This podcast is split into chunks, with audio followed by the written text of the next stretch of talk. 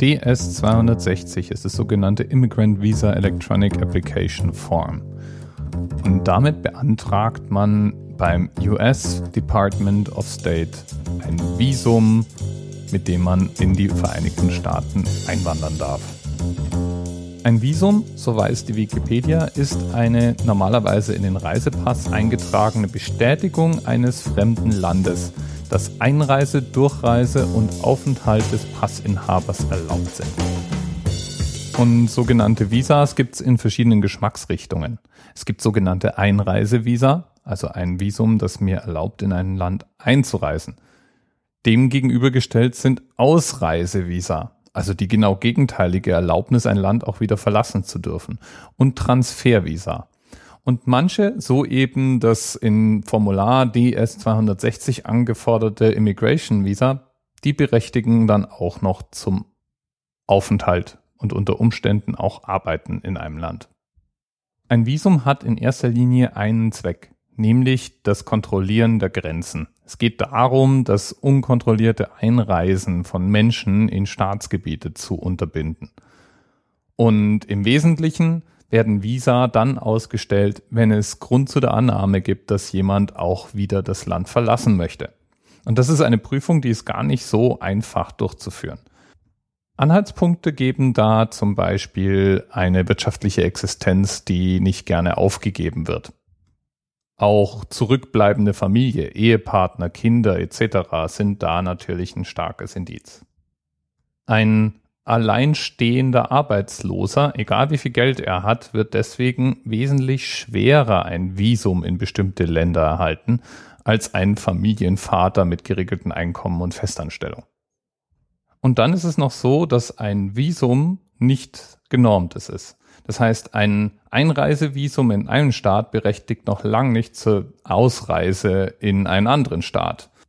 Und das Recht zur Ausreise bedeutet nicht automatisch, dass man auch wieder zurückkommen darf, sollte der Zielstaat einem die Einreise verweigern. Und so erklären sich auch viele rechtliche Schwierigkeiten in der Flüchtlingskrise oder ganz allgemein bei Grenzübertritten. Große Staatenverbunde, wie zum Beispiel die Europäische Union, haben daher schnell darauf gedrängt, bestimmte Vereinfachungen vorzunehmen. Und damit erklärt sich, dass es eben so Dinge wie den Schengen-Raum gibt. Vereinbarung zwischen Mitgliedstaaten, also die sozusagen anstelle vom Visawesen verwendet werden können, um die Ein- und Ausreise ihrer Mitglieder zu regeln. Ganz spannend fand ich bei der Recherche jedenfalls festzustellen, dass es so etwas wie einen Reisepass oder ein Visum noch gar nicht so lange gibt. Gerade mal knapp 400 Jahre haben diese Konzepte auf dem Buckel.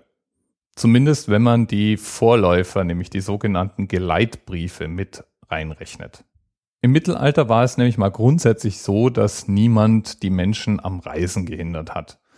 Es war freilich recht gefährlich zu reisen, aber prinzipiell konnte jeder sich in jede Richtung bewegen.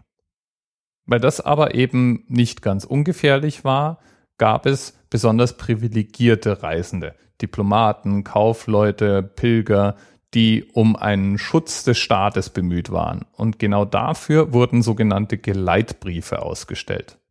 Dokumente also, in denen die jeweiligen Herrscher dem Reisenden ihren Schutz aussprachen und damit wurde ein Angriff auf diesen Reisenden in anderen Ländern automatisch zu einem Affront gegen den Dokumentenautor. Das hieß dann ganz praktisch, wenn ich im Schutze meines Herrschers unterwegs war und mich im Wesentlichen in befreundeten Gebiet aufhielt, konnte ich darauf hoffen, dass die dort angetroffenen offiziellen Organe, also zum Beispiel Soldaten, genau dieses Versprechen auch achten würden und damit war ich etwas sicherer. Mit dem Herausbilden von absolutistischen Staatsformen in der Region und dem Kontrollieren von Staatsgebieten war es dann aber immer wünschenswerter, die Reisetätigkeit der Bürger zu kontrollieren. Und das war der Beginn des Reisepasses. Die absolutistischen Staaten Europas verlangten schlicht von ihren Bürgern, dass sie Reisen anmeldeten, und zwar mit dem genauen Zeitpunkt, dem Ziel und dem Zweck. Und wenn diese Reise dann genehmigt wurde, gab es dafür einen Reisepass. Und der war dann auch automatisch eben eine Art Geleitbrief und hatte sozusagen diese Doppelfunktion. die Reise selber zu kontrollieren und gleichzeitig die Sicherheit des Reisenden zu erhöhen. Ja, und solche Dokumente machen natürlich nur dann Sinn, wenn sie auch generell kontrolliert werden. Und so wurde es Ende des 18. Jahrhunderts und in der ersten Hälfte des 19. Jahrhunderts üblich, diese Dokumente beim Überschreiten von Staatsgrenzen kontrollieren zu lassen. Und von da aus war es dann auch nur noch ein ganz kleiner Schritt, das Ganze mit der sogenannten Aufenthaltsbewilligung zu verknüpfen. Und et voilà, wir hatten ein Visum. Und damit auch ein Instrument, mit dem man versuchen konnte, die Einwanderung und Auswanderung in den Staaten zu kontrollieren. Die interessante Frage dürfte sein, wohin das alles noch führen wird. Die interessante Frage nun ist, was der nächste Entwicklungsschritt in Sachen Visum und Pass ist. Denn mit moderner Technik wird es immer transparenter, wo sich jeder aufhält. Und damit kann man auch auf anderem Wege kontrollieren, wer wann, wo, wie und warum einreist. Ich persönlich tue mich sowieso schwer mit dem Konzept von Grenzen und damit, dass ich ein Recht brauche, mich von einem Punkt zum anderen zu bewegen, und zwar ein Recht, das ich nicht ohnehin schon besitze. Bis bald. TMRS 10, 9, 8. The experience of 47 individual medical officers. Was hier über die Geheimzahl der Illuminaten steht. Und die 23. Und die 5. Wieso die 5? Die 5 ist die Quersumme von der 23.